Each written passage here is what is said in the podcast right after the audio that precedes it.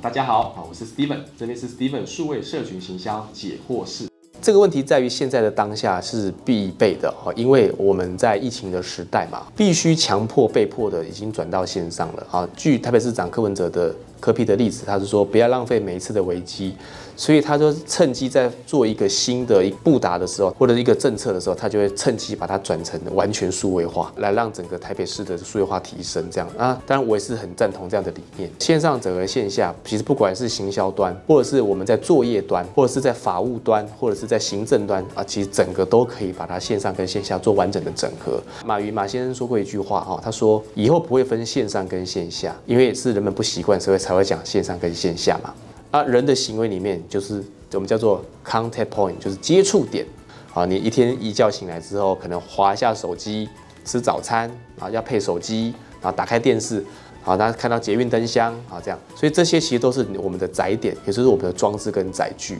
啊，所以我会认为说，像线上整个线下之外，应该是。线上交融线下，已经是人们行为本身已经发生的事情了。行销就讲在对的地方说对话、做对事。所以回过头来想，我们锁定的这群消费者或民众，哪些接触点是关键影响到他的消费者旅程，我们就在那些点里面铺建它。叫做选择对的平台，因为我们在人多的地方选到对的接触点，自然你的流量就会起来嘛，那就会比较人多好办事嘛，好量大人潇洒，对不对？所以就在对的平台里面来做铺垫，好，谢谢。